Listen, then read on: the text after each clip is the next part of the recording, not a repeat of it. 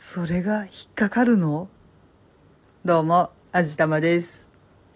私、この配信をラジオトークというアプリとスタンド FM というアプリで同時にやっているんですが、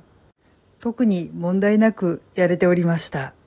でも昨日いつものように配信をアップしようとしていたら、スタンド FM の方から露骨な表現の有無を確認してくださいみたいなアラートが出ました。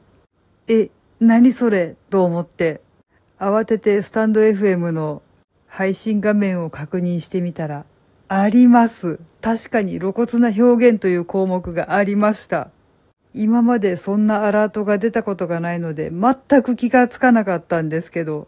露骨な表現っていうと大体あれですよね。公序良俗に反するようないかがわしいことだとか、暴力的な言葉だとか、そういう感じのことかと思うんですけど、私配信の中でそんな危ないことは言っていないはずだし、タイトルとか概要欄にもそんな危ないことは書いていないはずなのにどうしてこんなアラート出るんだろう。念のために自分が収録したものは2回ぐらい聞き直して、タイトルと概要欄も穴が開くほど見返したんですけど、引っかかりそうな単語が見つけられな、あ、もしかしてこれか？やりたいこと。そうか、これかな確かにやりたいっていろんな意味に取れますね。確かにやる、やりたいっていうのは公序良俗に反する言葉にもなるし、暴力的な表現に使えなくもないですね。ということは多分スタンド FM さんの NG ワードみたいなものに登録されているんでしょうね。えー、でもこのやるとかやりたいとかっていうのって普通の言葉じゃないの？確かに深読みしたらそういう危ない表現にならないこともないけど、それダメなの？ちなみにラジオトークさんの方ではそのあたり何も言ってこなかったので、多分その辺の NG ワードかなり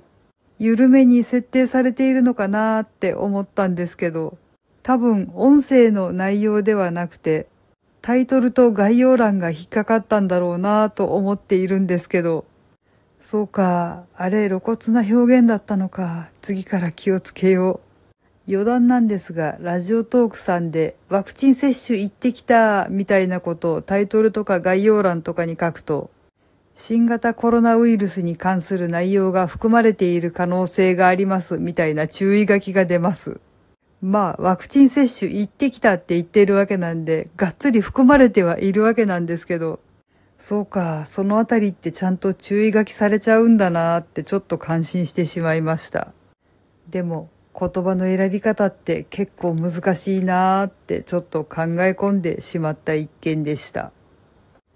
はい。というわけで今回は、え、その言葉って引っかかっちゃうの？っていうお話でした。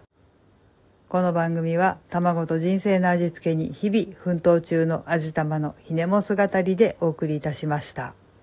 それではまた次回お会いいたしましょう。バイバーイ。